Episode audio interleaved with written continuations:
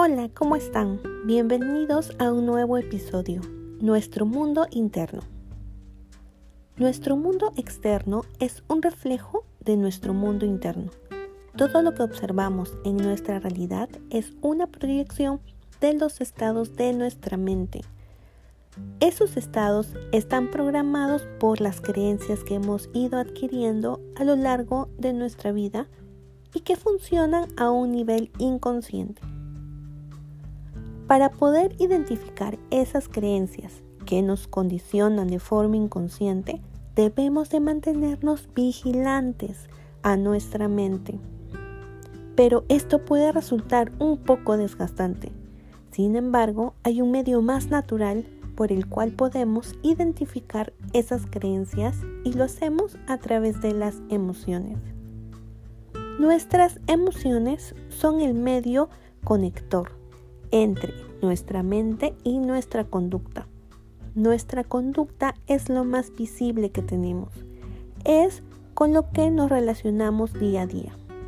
Por el contrario, nuestra mente inconsciente es un lugar de difícil acceso y es lo que condiciona nuestra conducta. Y en medio de ambos están las emociones.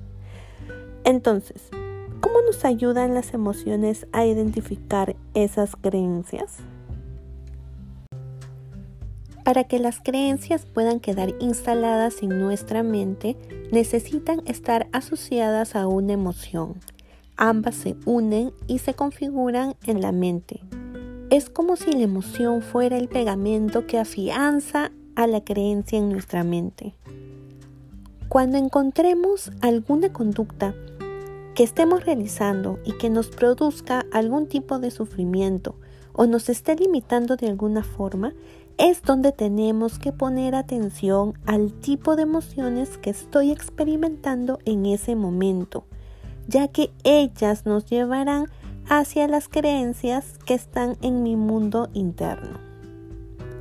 Te dejo tres pasos que puedes realizar con facilidad y empezar con la indagación. Primero, identificar emociones que me estén causando alguna limitación o sufrimiento. Estas pueden ser, por ejemplo, ira, tristeza, miedo. Segundo, luego de conectar con la emoción, identifica una escena específica de alguna situación donde experimentaste esa emoción y trata de recordarla. ¿Cuál es la conducta que no realizaste y que te limitaste? o de repente que sí hiciste y que te trajo una consecuencia negativa. Tercero, identifica qué pensamientos vienen a tu mente en ese momento y anótalos. Este es el primer acercamiento hacia nuestras creencias. Luego de haber realizado esta indagación, vamos a hacer un ejercicio práctico para empezar a cambiar nuestra conducta y transformar nuestras creencias.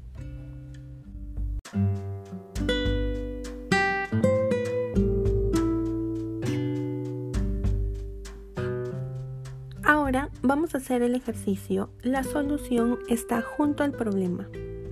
Con la misma situación trabajada en el ejercicio anterior, vas a hacerte tres preguntas claves, para lo cual te sugiero que en una hoja colocada de forma horizontal traces dos rayas verticales para formar tres columnas. Si es que no tienes la hoja en este momento, puedes poner pausa en el podcast e ir a buscar la hoja y regresas. Si ya regresaste, no te olvides de poner la hoja en forma horizontal y trazar dos líneas verticales. En la primera columna vas a poner la pregunta ¿qué ves? En la segunda columna vas a poner la pregunta ¿qué necesito? Y en la tercera columna vas a poner la pregunta ¿qué necesito en verdad? En la primera columna vas a escribir en qué ves todo lo que se te venga a la mente y anótalo en relación a la situación de dificultad que estés viviendo. En la segunda columna, en qué necesito, junto a la situación de dificultad, anota ahora lo que necesitas hacer tú, no otra persona, sino tú, para resolver esa situación. Y en la tercera columna, de qué necesito en verdad, vas a escribir lo mismo que en la segunda columna, pero le vas a agregar al final esta frase, en mi mundo interior. Entonces, vamos a ver un ejemplo. Si yo coloco ¿qué ves? en esa primera columna, por ejemplo, que en mi casa hay mucho ruido y no me puedo concentrar para estudiar. En la segunda columna de qué necesito, voy a poner necesito un espacio personal. Y en la tercera columna, ¿qué necesito en verdad? Voy a colocar necesito un espacio personal. O sea, repito lo de la primera, lo de la segunda columna y le agrego en mi mundo interior. Entonces, la tercera columna sería necesito un espacio personal en mi mundo interior. En este ejemplo, vemos que la persona necesita darse un espacio personal. Tal vez pasar tiempo haciendo cosas que le gusten o salir a dar un paseo donde puede estar consigo misma. Si en vez de poner necesito un espacio personal en la segunda columna hubiera puesto que necesita silencio, en la tercera columna hubiera escrito silencio en mi mundo interior. Y aquí la persona necesitaría dejar de escuchar las necesidades de las demás personas para empezarse a escuchar a ella misma o a él mismo. Entonces, de esta forma podemos conectar con esas conductas que no respondan a creencias inconscientes, sino conductas para necesidades más conscientes, que nos ayuden a conectar con nuestras creencias basadas en necesidades más personales y de bienestar para uno mismo. Muchas gracias por quedarte hasta el final. Recuerda que también puedes seguirme en mis redes sociales como Zona de Luz Nos encontramos en el siguiente episodio.